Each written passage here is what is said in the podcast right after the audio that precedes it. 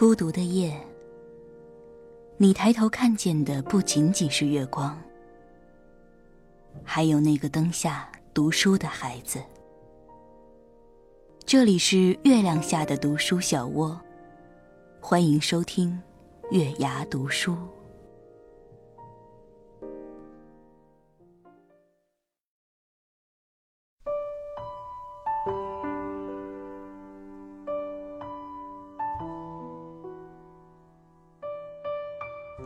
嗨，晚上好，我是主播品月，欢迎收听月牙读书。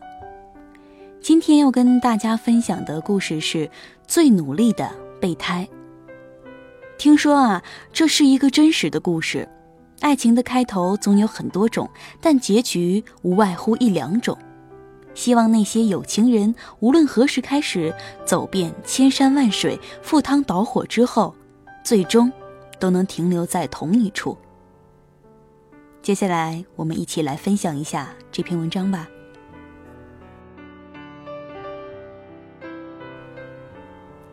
二姑娘最配得上“平淡无奇”四个字。如果不是听说她喜欢闪闪发光的卷毛男，我从来没有记住她的样子。后来听说她是卷毛男众多爱慕者之一。本着八卦就狗仔到底的精神，我格外留意了他几次。那会儿他已经上了大三，头发半长不短，没什么造型，脸圆圆的模糊一坨，衣服穿的也是没什么出挑的颜色和轮廓，整个人很像写意不写实的中国山水画。这样的姑娘，我们暗自揣测，给卷毛男做备胎都不够。卷毛男何许人也？他入校就是学生会的宣传部红人，没过多久就荣升部长。身材高挑修长，头发微长卷卷的。上场打篮球的时候，偶尔会扎起来，配上少许络腮胡茬和显得忧郁的眼神，简直是翻版的小田切让。他出身书香门第，虽然没有走美术特长生的路线，但是一手中国书法写得潇洒飘逸，泼墨山水画画得成熟老练。如果说这一切只是他的硬件条件，那么他一个为他加分的软件条件更让人心醉和心碎。他有个初中谈上来的女朋友。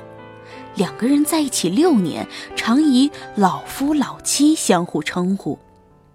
名草有主这件事儿，从来只会给草提加更高的人气。女生们得不到他的垂青，反而更会心生想念。只不过卷毛师兄的女友在远方。高考的时候，卷毛男和女友都报考了外省的重点大学，女友考上了。但卷毛男却差太多，差到自费都够不上线。他放弃了复读，决心跟女友来个四年的异地恋。他坚信，以他和女友这老夫老妻的情分，四年异地恋根本不会冲散他们牵着的手。卷毛男对阿军来说，真的是平淡无奇的日子里闪闪发光的神经病。即使神经病，他也不会神经到放弃老伴儿去和阿军好，这是大家公认的事儿。但这并不妨碍阿军对卷毛男表白。听说平淡无奇的阿军向闪闪发光的卷毛男表白了，我们很多人都惊讶的嘴巴张得像窟窿，并追着问结果如何。结果当然没有意外。卷毛男委婉地拒绝了他的好意，答应和他做朋友。但是有意思的是，阿军把做好朋友这句话当了真，真就跟卷毛男成了好朋友。据说那个表白和拒绝的晚上，他俩在学校附近的一个烧烤店连吃带喝到很晚，酒过三巡，真的很快成了哥们儿。阿军把自己对他的喜欢原原本本、一点不差的和盘托出。从小到大喜欢他的女孩不多，这样自不量力、坦诚的让他吃惊的女孩还真是没见过。据卷毛男同寝室的哥们讲，那晚酒量不差的卷毛男回到寝室的时候都走不了直线了。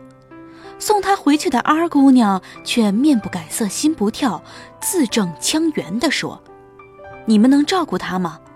要不我留下来吧。”寝室哥们儿目瞪口呆了半天，说：“你要是真留下，我们还真就不介意。”阿军自然没有留下，但是以后的日子成了卷毛男寝室的常客。经常过去打牌、看碟、玩游戏。那会儿，阿军没买电脑，想写个东西或者上个网什么的，就直接跑去卷毛男的寝室用他的电脑。他不讨人嫌，去的时候总是带着零食和水果，跟寝室的另外几个哥们儿称兄道弟。本来毫不起眼的一个小姑娘，忽然之间就成了寝室最受欢迎的人。卷毛男那个寝室是那一层楼里最大的一间，外面有一个很大的阳台。阿军在阳台上养了不少的花花草草，经常过去浇水除虫，甚至帮他们打扫卫生。原本又脏又臭又乱的男生寝室，在他的照料下变得整洁又清新。风信子开花的时候，甚至飘香四溢。当然，混着香烟、酒精和臭袜子的味道确实有些奇怪，但是跟那些男生寝室比起来，简直就是天堂了。有一次，我和我朋友过去打牌，都惊着了。那会儿，我们对 R 的做法喜忧参半，喜的竟然是有这样执着的姑娘，用实际行动不间断地向自己喜欢的男生发起猛攻。忧的是，在这样的穷追猛打的情况下，卷毛男那位远在外省的女友有了非常大的危机感。因为我和卷毛师兄关系挺不错，忍不住会义愤填膺地跟他八卦几句，提醒他目前面临的局势严重。师姐信心满满的说：“我对他有信心，如果我们之间有人变心，那肯定是我。”顿时我就震惊了。后来有一次，一位知名的教授来我们学校讲座，我老早就去礼堂占座，因为在同一个学院混得比较熟，知道卷毛师兄他们一帮人也会去，我就顺便占了好几个座。果然，卷毛师兄到了，除了他们寝室那帮形影不离的哥们儿，还有阿军和另外一个女生。我和同座的女生一起嘀咕。这阿军手段何其高明，铁了心要鸠占鹊巢呢。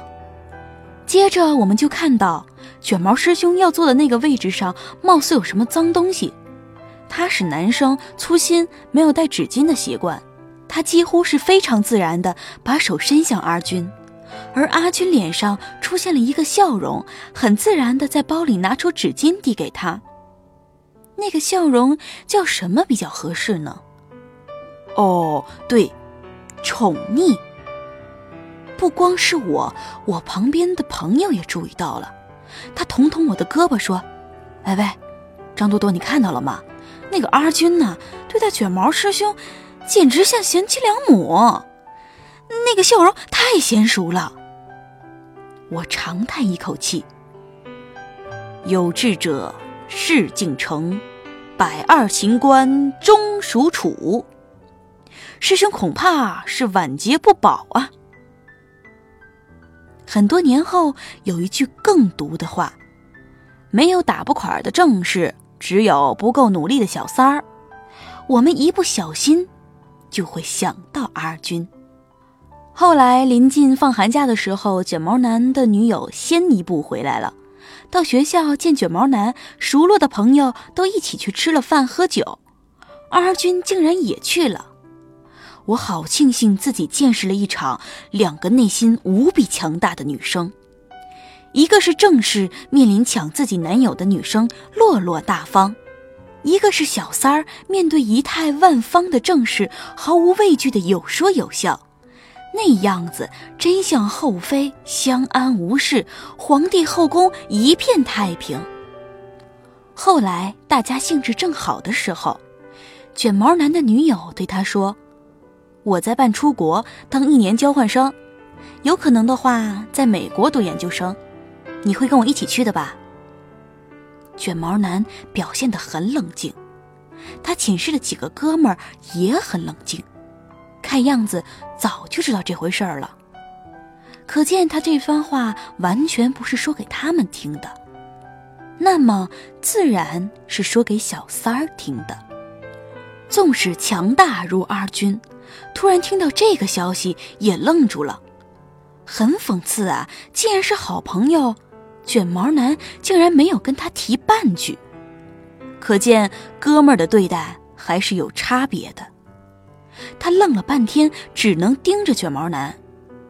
卷毛男一边给女友削苹果，一边说：“我爸给咱们出钱，可能不太够，我爷爷给一些。”阿军辛辛苦苦了这么久，终究是白忙一场。卷毛男甚至没跟他打个招呼，连一句解释都没有，他连个最基本的备胎待遇也没轮上。那晚，卷毛男先走，送女友回酒店。阿军说还想喝酒，问我们谁可以舍命陪君子。大家担心他出事儿，多少也有同情，好几个人都说去。我们就找一家烧烤店，决定喝通宵。那晚，阿军喝了确实很多，举杯消愁吧，也吐露了很多心声。他说他很爱卷毛男，很爱很爱。从新生入校第一天见到他开始，那种爱慕就无可抑制。知道他有女友也无所谓，他只想单纯的对他好。再后来过了很多年，寝室的一位大哥说，卷毛和女友在外面混了多年。嗯，女友学业有成，但是卷毛真的是一直在混。再后来，女友在国外遇到了灵魂伴侣，就跟他分手了。卷毛带着一肚子伤心、失望回到老家，在当地联系了一所中学当老师，没想到竟然和阿军做了同事。直到那时，大家才发现阿军当年找工作故意选了卷毛老家的那所中学，为的就是离他能近一些，哪怕不能跟他在一起，在他故乡的城市落脚也是好的。你说，如果一个男人被这样的女人痴心爱着，等着，怎么能不感动呢？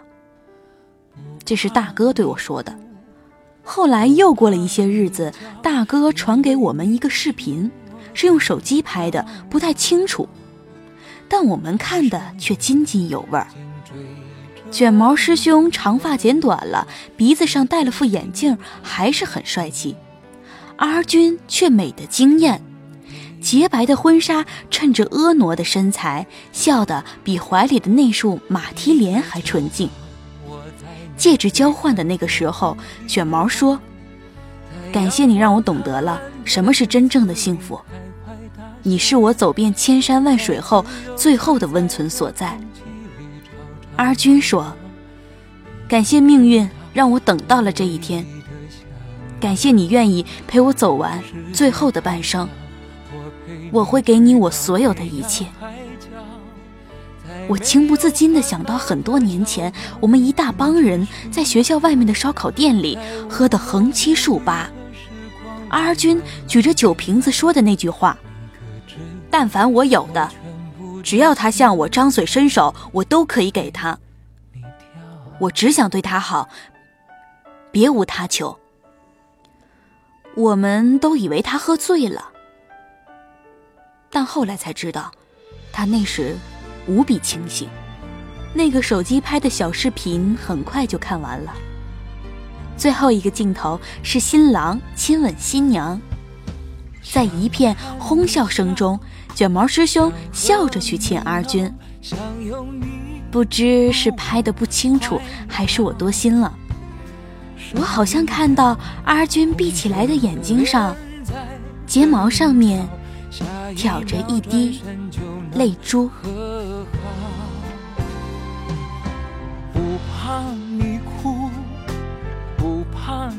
笑，因为你是我的骄傲。文章就给大家分享到这儿了。就像我开篇说的，爱情的开头总有很多种，但结局无外乎一两种。希望那些有情人，无论何时开始走遍千山万水、赴汤蹈火之后，最终都能停留在同一处。好了，祝大家晚安。在自由自在的空气里吵吵闹闹，你可知道我唯一的想要？世界太小，我陪你去到天涯海角，在没有烦恼的角落里停止寻找，在无忧无慢慢变老。